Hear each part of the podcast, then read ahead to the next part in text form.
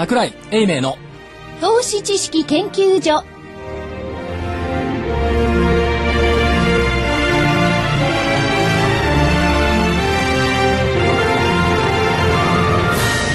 皆さんこんにちは。こんにちは。桜井英明の投資知識研究所の時間です。えスタジオには桜井英明所長。こんにちは。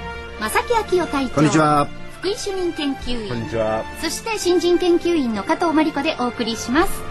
さあ、今日の日経平均大引け、えー、84円35銭高の8823円25銭。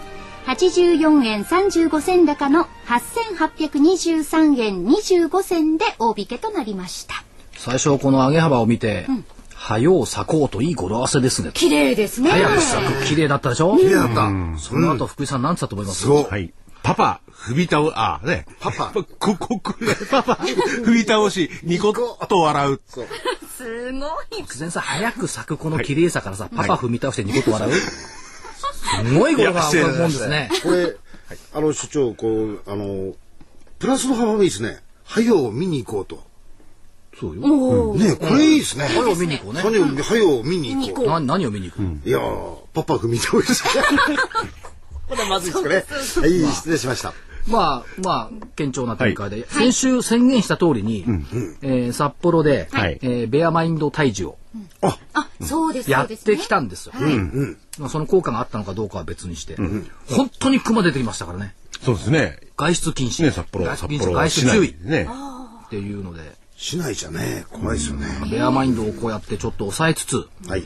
えーマーケットの方はあー8800円台になってきたと、まあそうは言っても今日上値はねやっぱり重かったですよね。先物で8830円40円50円60円ぐらいのところを売り物1000枚板並んでましたから、要するにここから上は生かしたくないよっていう理由があったんでしょうよ、多分その理由は何か分かりますか福井さん？いや、わかんないですね。わかんないです。Q かとまりすんごいここのところの成長。ねそう。明日 S q なのよ、ミニ S q なのよ、で多分8750で決めたいんでしょ？8750のオプションのところで明日オプション S q だから、こいつをなんとか処理したいんでしょだからあんまり上に行っちゃうと、8800になっちゃうから、それは それは避けたいと、言ったところでちょっと上値を抑えたんじゃないですかという気がしないでもないんですけど。ねなるほど、なるほど。うん。マルちゃんすごいね。なんかこの何逃げ出していた間に修行してきた。修行してきましたね。見。たい。なんかあのいつもあのそういう展開がないので、あまりこう褒められるとどうしていいかわからない。いや、僕はね、言い訳じゃないんですけれども、まあ、これが一つの節出すらね、ニューヨークの方も、1万1500ぐらいなかなか抜けないじゃないですうん、か。いけないですね。同じようなね、あパターンがあるんじゃないかなと思って。で、ニューヨークもね、出来高少ないんですよ。少ないんですよね。ずーっと見てて、うん、上昇ピッチ上がってきてる割には、そこで、そこで、そこでこうなるんですよね。すいません本当に出来高少ない少ないどこ見てんの？少ないです。あの、僕、そうトータルボリューム見てるんですよ。昨日がニューヨークの86億株ですよ、3市場で。うん、あの、え、ニューヨークのあ、今日が、あ今日が。一昨日がね、69億。これが減ってるんですよ。えっ、とね、えー、60、うん、そうですね。で60ってのは少ないです。平均がね、大体79億株ぐらい。うんだから80超えてこないと多くないんですけど、今年の平均がね。で、昨日が69。その前はだけどね、週末あたりは、えっと、90億とかね、100億近くできてきたんですよ。だからそんなにね、少なくはない。ただ、69は少なかった。少ないですね。うん、うん。で、今日がちょっと平均を上回ってきた。だからまあ、確かにね、あの、強烈に多くはない。ね、ボラがある割には出来高がちょっと薄いかなっていう感じがしてるんで。はいうん。で、えっと、今日、日経新聞読んでます？ね、読んでないです。フィナンシャルタイムズ、フィナンシャルタイムズ読んでますあ、読んでます。本当か？な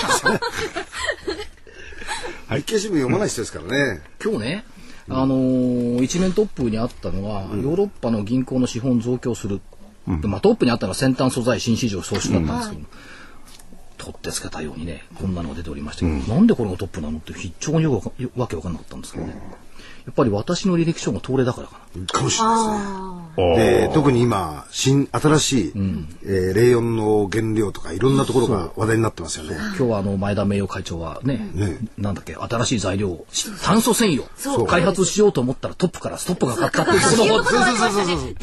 でも、僕今回の私の履歴書好きですね。いやいや面白くないけどねうん、僕好き。とも面白くない。そう。僕結構面白いんですけどね、あれ。僕も面白いですか？面白いじゃないですか、いろんなものを開発する。やっぱりそういう現場にいた人。あ技術者だなっていうのは思いますがなるほど、すごいそういうところですか。まあ、お互い全員私立文系だからしょうがない。いや、でもこれからどんどん面白くなってくるんですよ。はいね今や、今やね、飛行機だってそれで飛んでんだから。ここから先、なんか旧制熊本五校とかあの辺ちっとも面白くなくて。あ、それはね。もうちょっと旧制高校の人って波乱万丈なのかなと思ったら、意外と真面目な高校生だったんだそうですね。いいところのお育ちだと、ええあんまりないですね、バラン、万丈ってね、波乱万丈。平易波望の、あの、なんか旧制高校生僕は、あこ私は憧れてるんですけど、なるほどそういう感じでもなくて、法場をね、はい法場の下駄履いてね、で、マントをしてる。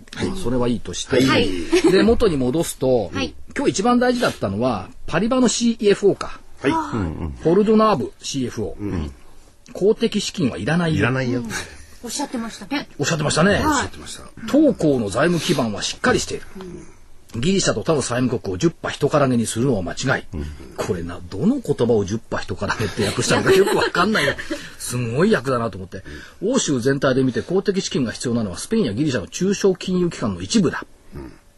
で、で、確かにね、これあの、素直に受け取ったんですよ。パリバは公的資金いらないんだって素直に受け取ったんですよね。ただ、ちょっと引っかかったのはね、これパリで言ってんじゃなくて日本で言ってるんですよね。で、何のためにこの CFO を日本に来たの、っていうのが引っかかっているのと、ちょっと業界の先輩たちはやっぱこう、うがってみるのが好きで、いや、実はね、大丈夫っていうのはね、日本の匠人も山市もね、工銀も長銀も昔経営者は大丈夫だって言ってた。ね。で、大丈夫だって言ってたけど、みんななんかちょっと形を変えてしまった。で、本当に大丈夫だったら何も言わないんじゃないの？と。で、大丈夫の意味はね、これ先輩が言ってたんですけどね、うちは本当は大丈夫じゃないのをみんな知っていてうるさいから、大丈夫と言わざるを得ないのがトップとしては辛いというふうに解釈した方がいいんじゃないか。これどっちがどうかよくわからない。大丈夫なところは大丈夫って言わなくていいと。言う必要がない。言う必要がない言う必要がない。なるほど。で、これね、えーなんて言ってたかな。世間はパリバが大丈夫じゃないのを知っていて知らないふりしてるだけよ。所詮はそんなもんよ。って言ってましたけど、でよくわからない中で。それ、それはどなたがおっしゃったんですか？先輩。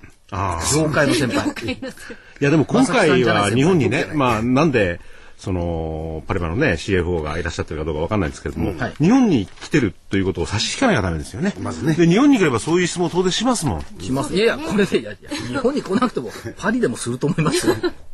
そうですかね。ええ。まさかた旅の一言じゃないでしょ、これ。違うでしょ。いやインタビューを設けてね、で、その時にたまたま質問をすれば記者はね、いや、大丈夫。の、プラプラプラ。そう言わないと 多分フランス語で言ってると思う。ダメですとは言えないですもんね。いや、ダメですだけじゃない。ちゃんと言ってんのよ。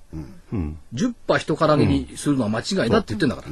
ね、囲みの記事の中でこう、写真前でですね、嘘をつきそうな顔じゃない。素敵な方でしたね。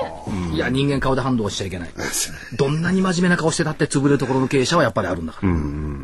ただまあ、これがどう解釈するかが今後の展開のはいポイントなんですよね。本音で言ってるのか、あいやあるいは大丈夫じゃないけども大丈夫って言っておかないといけないって言ってるのか、そこのところにかかってくると思うんですけどもね。うんまあ、万が一大丈夫じゃないとしても、資本注入だけでしょうからね。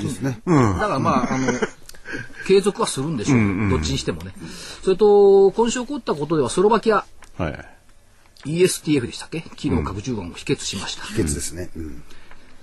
凄まじかったですね。内閣不信任、あ、信任案だ、向こうは。信任案を否決して首相も辞任。ただまあ、これ14日だから、明日か。そうですねが一応可決するんじゃないかということで、まあ、これ交換した格好ですよね。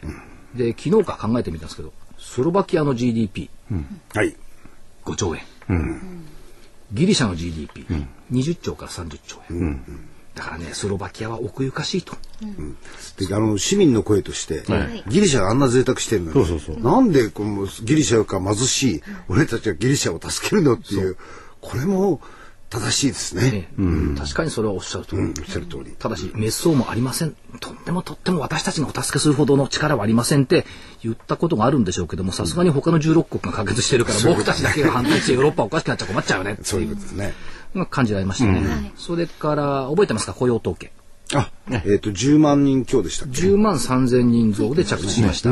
悪くはないですよね。ですね。むしろ良すぎ。また下方修正になったりして。じゃあ良すぎはしないし、やっぱりあの20万人は必要だから、まあまあ元に戻った。まだちょっと物足りないっていうところでしょうし、で、8月分がね、5万7千人情報修正。はい。はい。で、8月変わらずだったんですよ、ゼロ。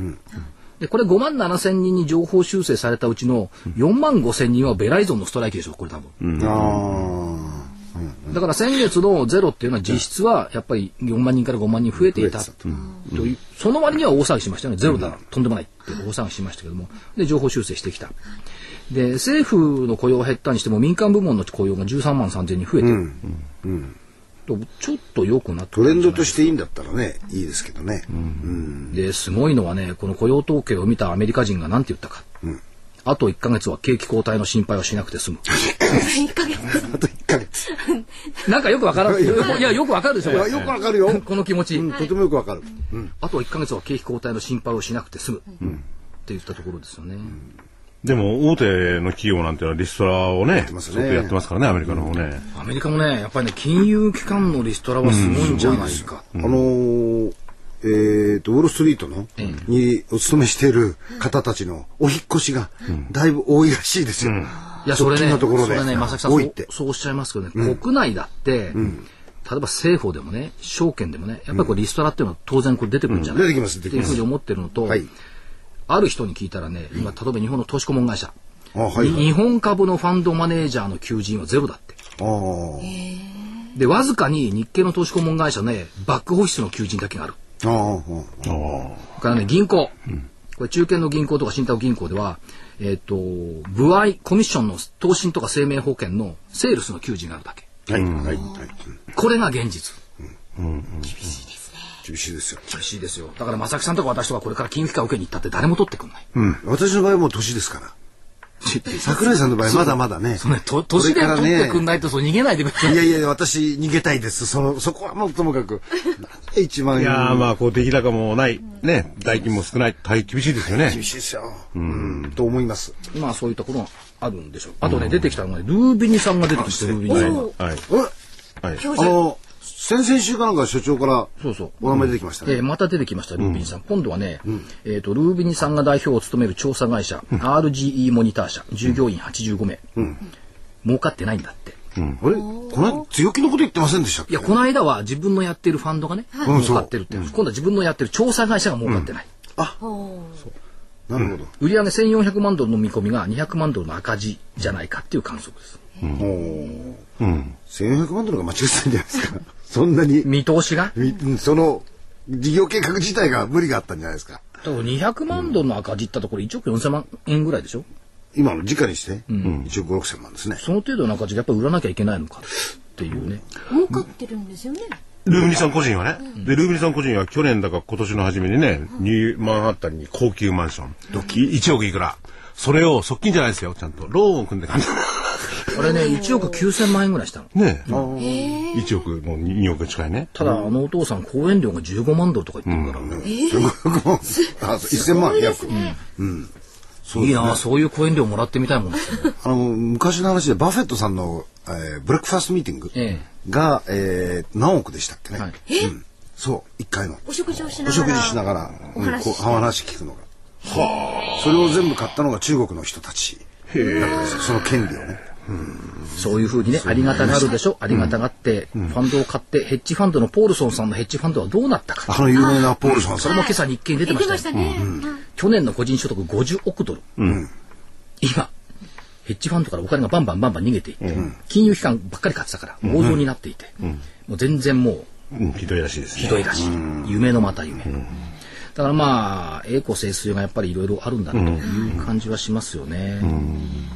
10月はどうなんですかね。先週はベアキラーっていう話もちょっとしたかと思いますけども、ブルキラー、ベアキラー、どっちだと思いますか？10月はだけど、あの10月は大概ね、いいよく、よくないよくないね。ね。ちなみにアメリカの S&P500、10月、直近、昨日までか、一昨日までか、7営業日で5.67%上昇。ね1982年の 8.83%, 8.83%以来の上昇率。で、10月は下がったのは1929年、87年。がブラックマンデーですよね。1997年。このあたりが下落が大きかった。これ、所長あれでしょう。おー休日が合ってるから、えちあの取引期間が短くて5%強でしょ？上昇率。な7営業日よ。7営業日。あ、7営業日。営業日あ、失礼しました。いやだから、どちらであれですよね、10月の4日ぐらいからね、まあ7営業日だけど、こう上昇基調にね、ニューヨークは来てたはずですよね。これね、ベアキラーはね、1946年、57年、60年、62年、66年、74年、87年、90年、98年、丸1年。10月に反転してるの。過去11回、いわき市場で潮目の転換点。よ安値をつけて反転ということですか？そうです。そうすると。そうです。だからベア、ベア、ベアの人たちが、クマちゃんがね、もうわって売りに行って、そこでそ反転しているというのがなるほど。熊が集まると、ブルが出てくる。で、ブルに追い越さ、追い越されちゃう。じゃあどうしてクマが集まるとブルが出てくるの？いや、決まってないでしょうよ。いやいや、だからそういう背景でしょ？まあ確かに。景色で言えば確かにね。だけどね、クマもね、里に出てくるクマはね、弱いクマしか出てこない。札幌の市内。あの、札幌の人言ってましたけど、メルマガにも書いたんですけど、本当に強いクマは自分の縄張りだけで餌が十分ある。おーあそうですね。だからこっちに餌探しに来るのはね、弱いクマが蹴散らかされてこっちに餌探しに来るから、出てくるクマは弱いクマなんだ。なんかかわいそう。だからこのクマいじめちゃいけないよねっていうのがね、まあ、そりゃそうですよね。ね。だから弱いクマだからそんなに恐れなくてもいいんじゃないのという、それは分からないですよ。そこは分かんないけどえねえ。まあ、それは注意していただいた方がいいと思ってんだけど。うん野生動物ですよね。しないといけないですけどね。それと、まあ新聞面でいきますと、週末の日経新聞読みました読んでないです。読んでないですね。ウォール・ストリート・ジャーナル読みました？読んでないです。週末は読んでないです。あ、週末何も見ない。見ない。えっとね、世界景気が悪化してるっていうのが3割。経営者、100人アンケート、地域500社アンケート。で、3割の経営者は世界景気は悪化傾向です。じゃあ他の7割どうなの、見出しはね、3割は悪化してるっつって、他の7割はどうなんだっつって。7割はわからないって言ってそうかそうか。でも3割って結構な数ですよね。ですね。調査なんいや、でもなんで10割じゃないの？え？いや、だっていや、それ10割だったら全員が悪化悪化してるってことでしょ。だって株式市場で世界景気はいいよっていう人誰もいないですよ。だからそれ、その、まあ、いずれにしても、元のデータを見てみなきゃわかんないんですけれども、元のデータ、後の7割がわかんないが5割。なるほどね。で、強くなるが、ちょっとえーちょっとちょっと。ちょっとね、ちょっとね。で非常に強くなるが1%とかね。ただね、7月調査はね、悪くなるっていうのは6.5%だったんだから、30%に確かに悪化してるんですよ。ただし、これずるいんですよね。国内景気は改善傾向はい。って言ってる人が全体の6割いる。おーということは、世界はね、はい心配だねと。はいだから僕たちは別にそんなに心配じゃないよっていう心理の裏返し、国民感情ずっと違いますね。違う。でで考えてみるとね、この自分たちがいい時は、いいいいっていう人たち少ないじゃない。はい。で、悪い人は声高に言ったらダメだ、ダメだ、大変だって言うじゃん。その傾向がやっぱ出てんじゃないですか。これだ、その、お大企業の社長だけじゃないですから、ね、地域の500社もアンケートやってますから、中堅企業も入ってますから、そうすると国内景気改善傾向と思っている人たちが6割いる。で、懸念材料円高ってなってるんですけど、で円高で影響をだから受けない人たちが多いんじゃないのっていう気もしないでもない。だから印象としてはね、国内景気は改善傾向と思うけども輸出関連は大変ですよねっていうことの裏返し、と考えた方がよろしくありませんか？でも国内景気だと確かにマンションのね、販売個数が増えたりなんかして、よくはなってる感じがね、あのデータとしては出てますよね。でしょ？あと消費関連がね、えっ、と、小売りのところそうですね結構小売りのところね。であの、ファーストリテイリングがね、来期強気の見通しでしょ、は純利益なんか3割以上の見通しよ。でもこれがね、違うの。か稼ぐの海外で稼ぐんです。はい。は国内じゃない。国内じゃない。だからこの微妙なアンバランスの上に乗っかっていて、株価がちょっと上値抑えられてる、で早く咲きたいって言ってるのにあ秋に咲いちゃいけない、そうですね。でも今年桜が秋に咲い咲いたんですよ。そうです。桜が秋に咲いてるそうです台風が来たから風が吹いて冬と間違えて咲いちゃったいや、でもね、あの、このこのようなね、出来高が少ない。で、本当に上に行くのか下に行くのかもわからない。はいそういう相場嫌ですね。ですね。煮え切らなくてね。もしもし、それい、つもの話じゃんそうですあ、。いつもの話。そんなの分かりきって間違いなく下に行くとか間違いなく上に行くって言ったらみんなが息かせにそっちに行くだけの話、いつも分からないじゃないですか、いや、でも先ほどね、その S q だって言いましたよね。はいで、今日なんて明らかに先物から上げてきてますもんね。このところ、まあ、いつもそうなんだけどね。はいそれはどういう先物をやってる方々の魂胆なんでしょうかね。先物、ええ。まあヘッジもあるでしょうし買い戻しもあるでしょうし、ただ先物から上げてきてるとおっしゃいますけど、寄ったらしまいなのよほとんど、まあ、そうそうそうですね。昼間の間みんな寝てる。冬眠してる。えで夕方になると起き動き出る。っていうのがあって、だからちょっと時間的にずれてきてるんじゃないですかという感じがしますよね。それから、株価が上昇基調にあるときは割とこの好材料がバンバンバンバン出てくるんです、はい。下落基調の時は悪材料がバンバンバンバン出てくる。これがね、やっぱ是正しないといかんと私説は思い明しやますよ。すいでしょ？その方がね。うん。上げてるから、あ全体が上がってるから、あいい良さそうなものだけを書くとかね。で、それともう一番ひどいのは、例えばね、その、専門誌だとかね、値上がり銘柄、値下がり銘柄とこう書くじゃないですか。株価が高い時はね、値上がり銘柄から入れる。株価が安い時は値下がり銘柄。はいはいはい。いつも一緒にしとけね、別に。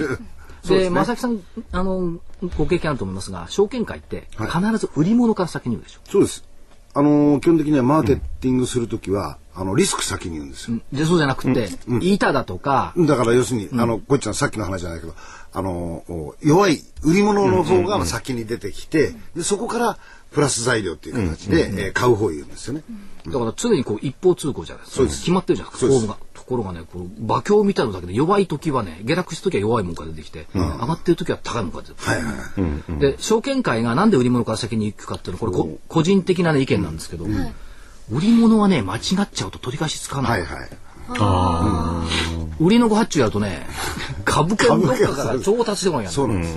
で買いで間違うと、それ先に決済できちゃうから、ね。先に決済、まあ、会社だとね、まあ、け決済しやすいから、お金さえあればできるから、だから買いの方がね、後から来る。それでじゃないかなと私は思ってるんですけどね。なるほど。いまあ確かに売りはどうにもならないですもんね。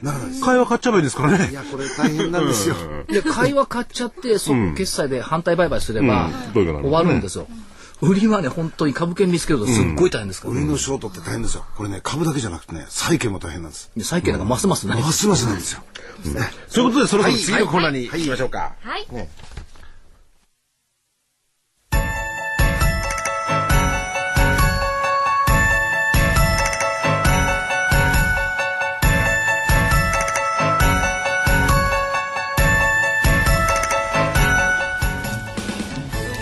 的なあなたの応援サプリ。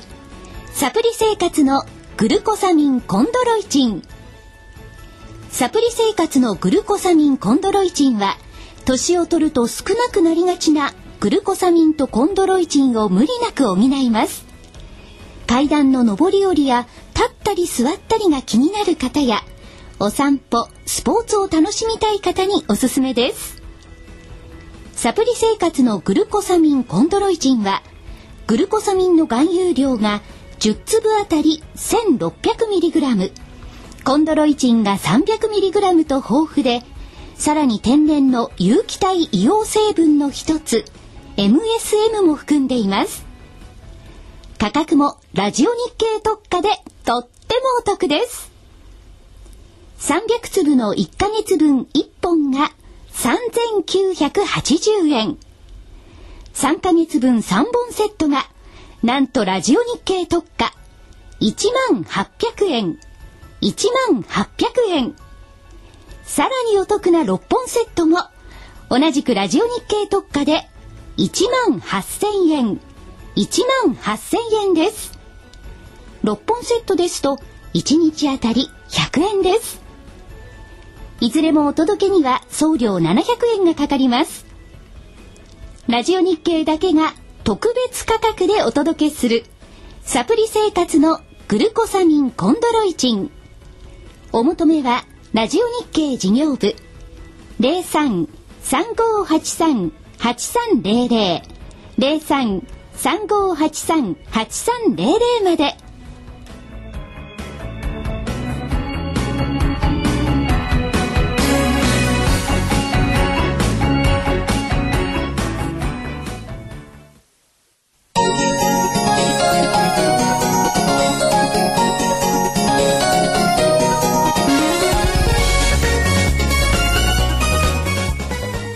応える、叶える。お客様の期待に応え、お客様の夢を叶える証券会社、風賀証券がお届けする、ハロー風賀証券のコーナーです。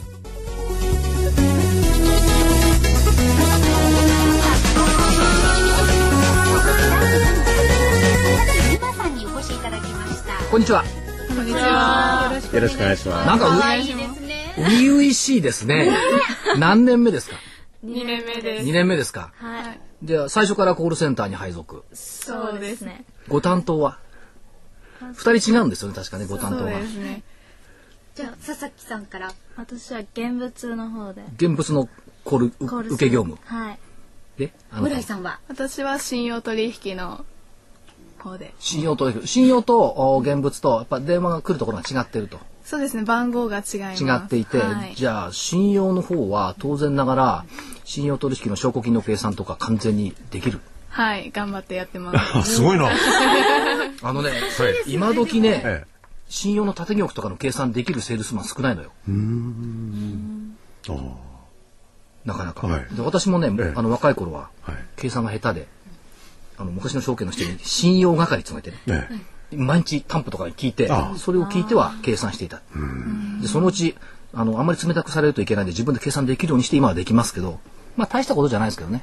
電卓あればできますけどね。いや、電卓があったってなかなか難しいですよね。日々変動するんで。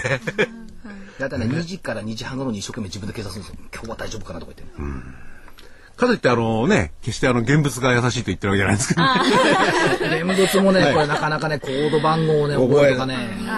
コード番号いくつぐらい知ってます？いや、まあ、なんか、うーん、有名どころだったら、はい。すごいな、知ってる。じゃあ5401って新日鉄。ほらやっぱりそうだよね 01銘柄だなあじゃあ6954は、ファンファナックだよねあ。いや、でも、お客さんはね、お客さんはコードナンバーで言うよりも、銘柄で言うでしょ。いや、あのね、コード番号で確認しないと確認間違し確認する方がねいやすいんですよ。そうですね。似た音のものがありますもんねそう会社ねそうですね。でもその時には当然、あの、パソコンを前に置いといて、なんでバーって打って、こう、みんなチェックするわけでしょ？グッと打たない、グッと打たないで、きっちり打って、きっちり確認する。そうそうそうそう。そうじゃないと誤発注になっちゃうからね。これ大変なんで、そう、その、もうチェックはすごいですよね。ちょっと福井さんに聞いてみましょうか。はい6501は？知らないほら。全然、聞く前に知らないと答えてましたよね6501日田市じゃなかったあよくわかってる。じゃあ、かともに7974は？797泣くなよ泣くなよあえっ、とね泣くなよこの間覚えたんです覚えたんですか大小市場の任天堂ですよね。これ二人とも分かってる。じゃあ今度電話かけますんでね。じゃあ、ちょちょっと見てみようかな。はい1802。うん。18って建設じゃない。で、丸1が大勢なのよ。はいで、丸2がね、えっ、と、大林。丸3が清水。うん。コードってそういうふうに覚えていくの。1800番台って建設ねとかね。ねえ6500番台電気ねとか。僕も昔覚えたんですけど忘れちゃった。覚えていることに何の意味が？ない。だから私もコールセンターでやれるかもしれないね。いや、その後のね、対応がダメです。な、なんだ今のやついや、は。ここのね、お二方も、あの、今、二十歳になられたばかりですか？はい。でもほら、他の二十歳の子も僕も知ってますよ。それに比べて、奥ゆかしいというのか、なんというのか。真面目に、ね。真面目な感じですもんね。ありがとうございます。証券会社、証券会社好きですか？はい。なんか取ってつけたようで、はいって言って いや、僕は、我々決して、あの、風かの社長じゃないんで、本当のこと言っていただいても。いや、好きじゃなきゃ入らないよね、証券会社はそうですね。だけど朝からこう動いてるから大変は大変でしょ？そうですね。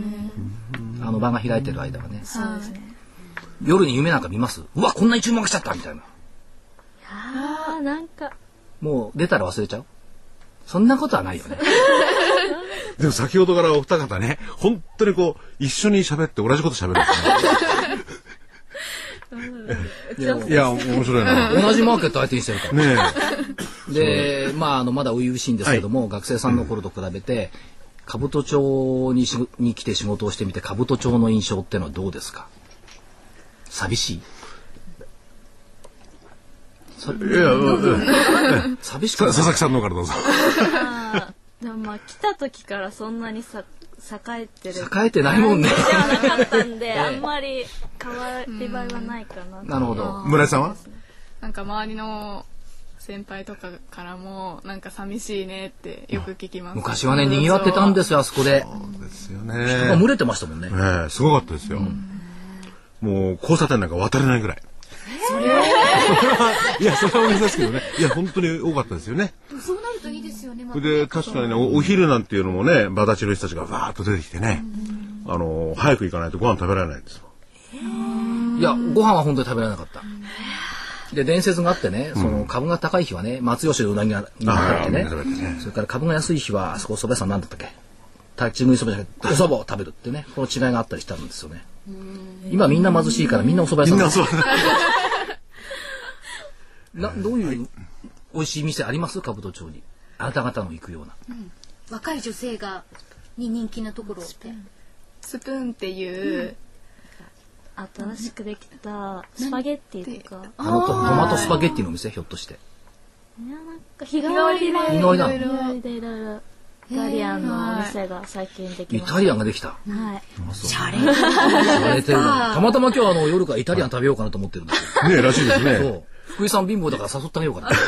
昔はね、あの、茅場町なんてそんななかったですよね、イタリアンなんてね。なかったな。茅場町おったらだって焼き鳥とか焼きさ。鳥と、男性が多いからっていうのもあるんじゃないですか？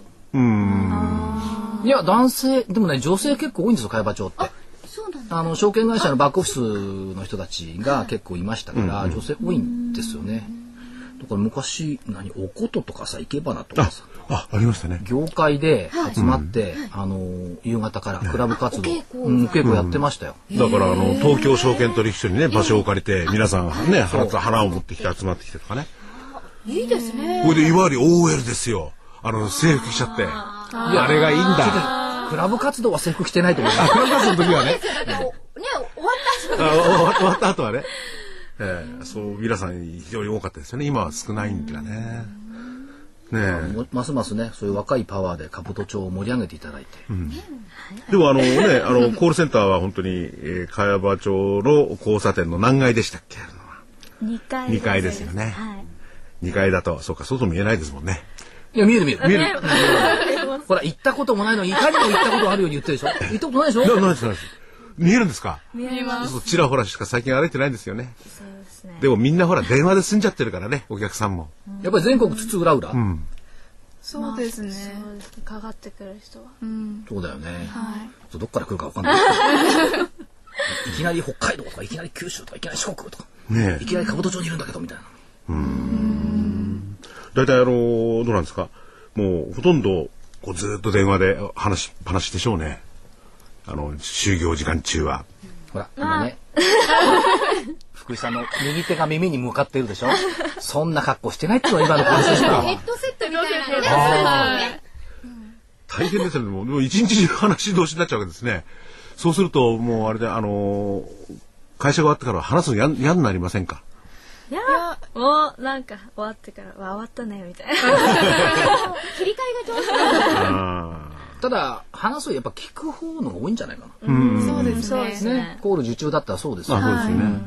ら耳を鍛錬して、うん。一生懸命聞いて、ね。きっとご発注はないと思いますから。私と違って。我々なんかもう耳が遠くなっちゃって、え、え、なんて何回も聞き直してたんです。だけど、同じような似たような銘柄とかのはあの注文だと結構緊張しますよね。そうですそうですね。ね。お客様がそのコード番号まで言ってくれりゃいいけど、はい。同じように日本製鋼1000株買ってくださいとかどの日本製鋼なんだよ。ああ、それはあるでしょうね。米鋼なのかアームなのかね。まあ、そういう時にはコード番号で確実にチェックしますもんね。確認しますね。確認しますよね。あと市場ね。ああ、そうですね。うん。あ、そうかそうか。代償単独のやつを東証に出したら絶対できないしね。いやー、すごいな。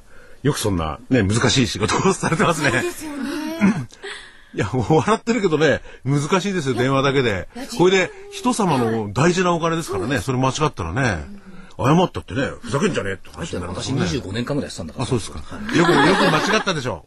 よく間違った。自慢にならないですか桜井さん本当に銘柄相違は結構ありましたね。日本コインコと日本光電工とかね。あと売り買いね。ああ、そっかそっか。で、これね、当時テープに撮ったわけですよ。で、機関としてやってましたけど、佐賀さん、売りって言ったはずなんだけど、変えてるんですけど、とか言って。いや、売りでしたよね、とかテープテープ聞いてみましょうはい、売りですね、わかりました。やっぱテープとかね、撮ってますもんね。ちゃんとそうですね。全部録音して。ああちゃんとチェックできるようにしてんですじゃじゃないと、ほら、わかんなくなっちゃうから。だからそういうふうに緊張感を持って。あ。ね、緊張感を持ってね。まあ裸の、あの、看板娘二人に。今日は来ていただきました。えじゃあコールセンターの番号をご紹介して 私言いましょうか。0120209680。はいもう一回0120209680。はいグローバルに展開できるような番号でしょ、これ。9680。はいそう。じゃあまずもう一遍ですね、村井さん、佐々木さんから、えー、信用だとか現物だとか、何をやってるっていうところから、お名前とですね、はいえー言ってください。どうぞ。じゃあまず、はい。村井さんから。ははいい。信用取引の 信用取引の村井由美ですはい。はい。でした現物取引の佐々木美馬です。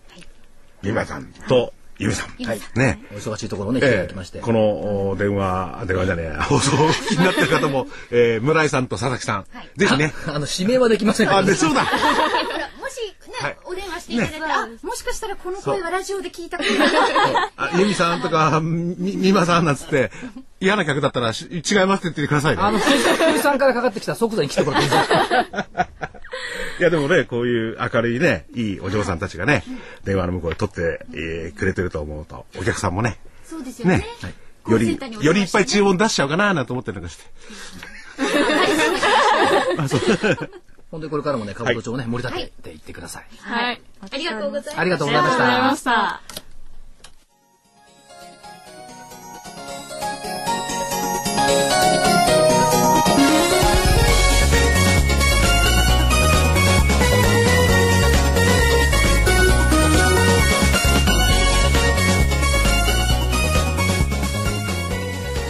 風賀証券このコーナーは風賀証券の協力でお送りしました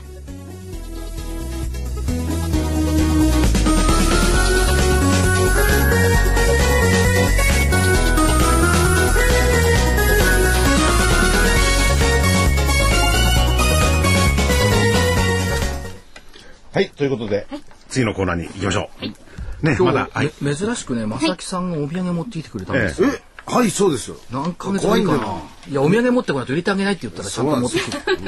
えっと、神保町の亀沢堂のそうです。豆大福？そうです。そのその心は？え、服が来るようにです。あ、服が来るように。はい。なるほど。たい焼きは泳げですけどね。これえはちょっと、うん服が来るように。で、正木さんがほら、持ってくるとまた重なるのよね。さっきあの、あけぼのブレーキのねえ、IR 担当のね美しい女性がね、持ってきてくれたのが、アミッシュカントリーって言ったところのクッキー？ね和洋ですね、今日。ですね。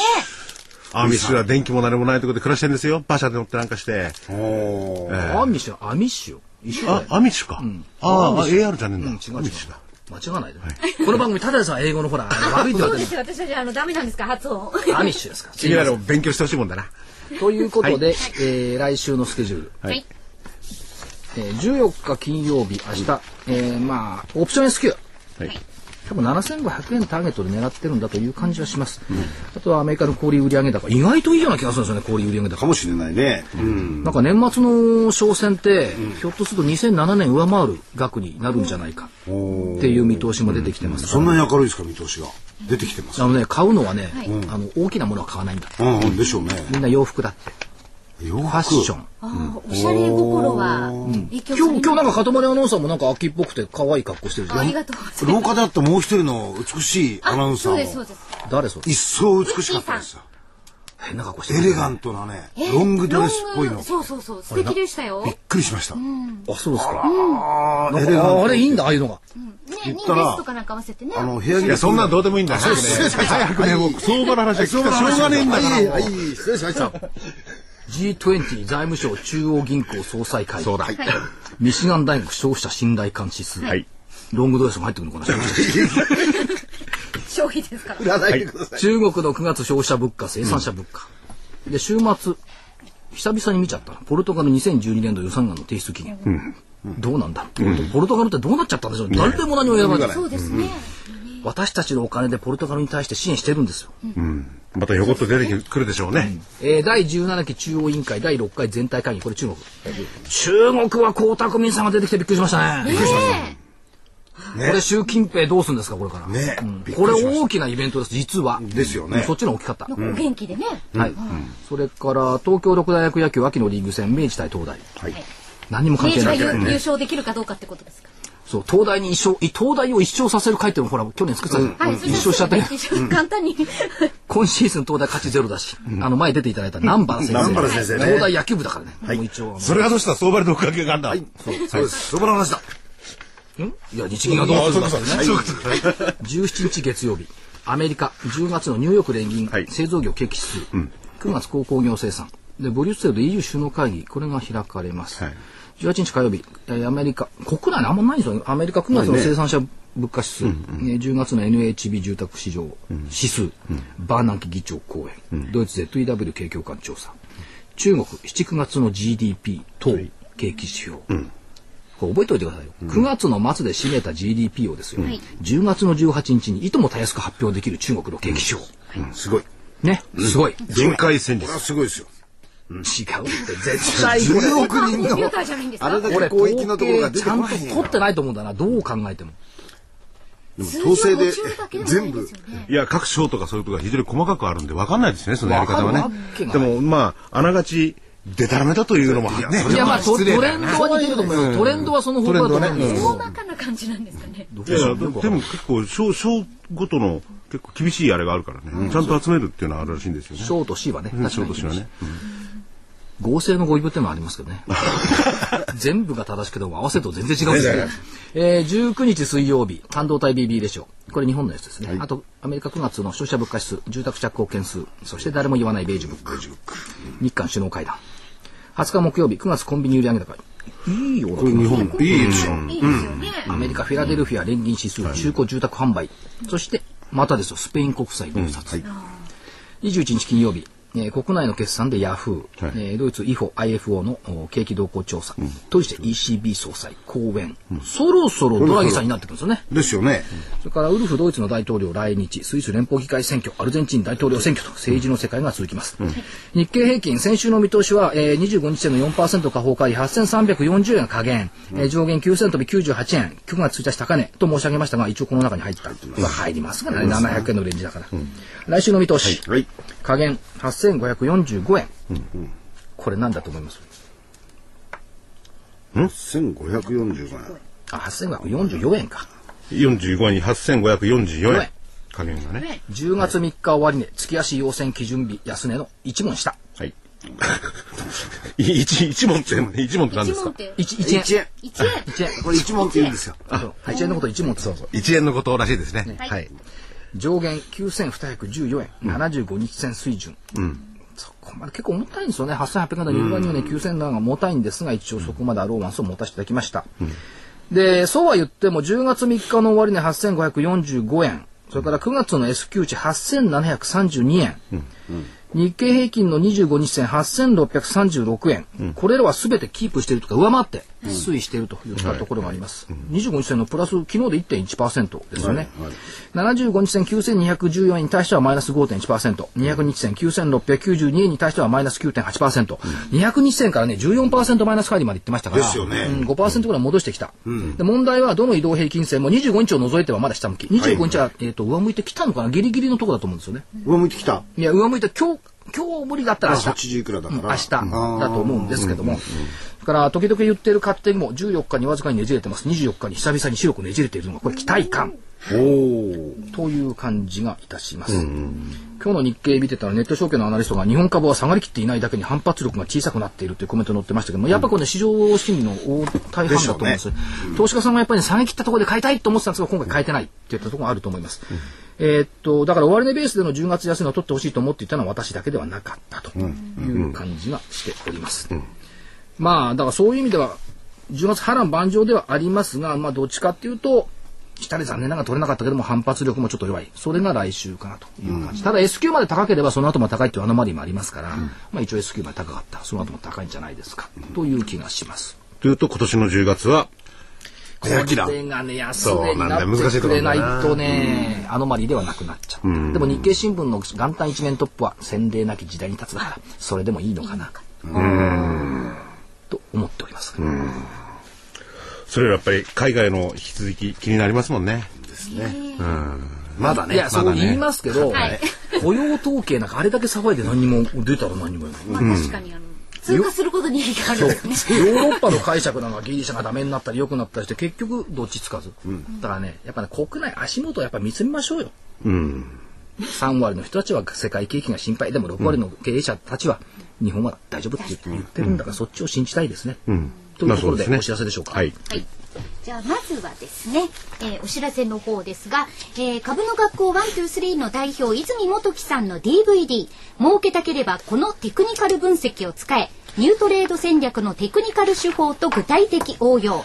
価格は9450円に送料700円、合わせて1万150円になります。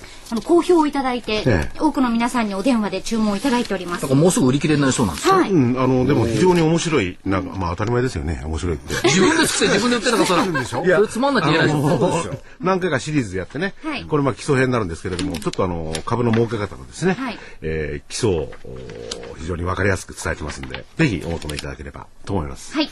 そして、え続いてはこの番組の桜井英明の投資知識研究所の10月号。これはあの、まあ、予告ということになるんですが、10月27日木曜日発売になります。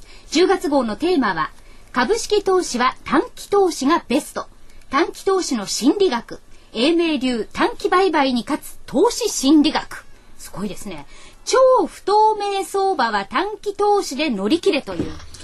難しい。難しい。長すぎる。福井さん、題名が長すぎる。長いです、いつも。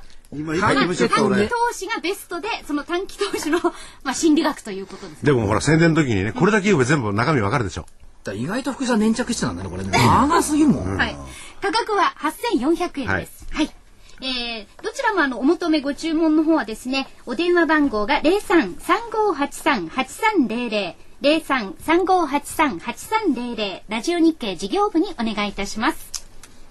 この間、あるはい。編集者と話をしていて、金融工学だとかテクニカル理論がどうたらこうたらと、そんなことで世の中が良くなるんかい？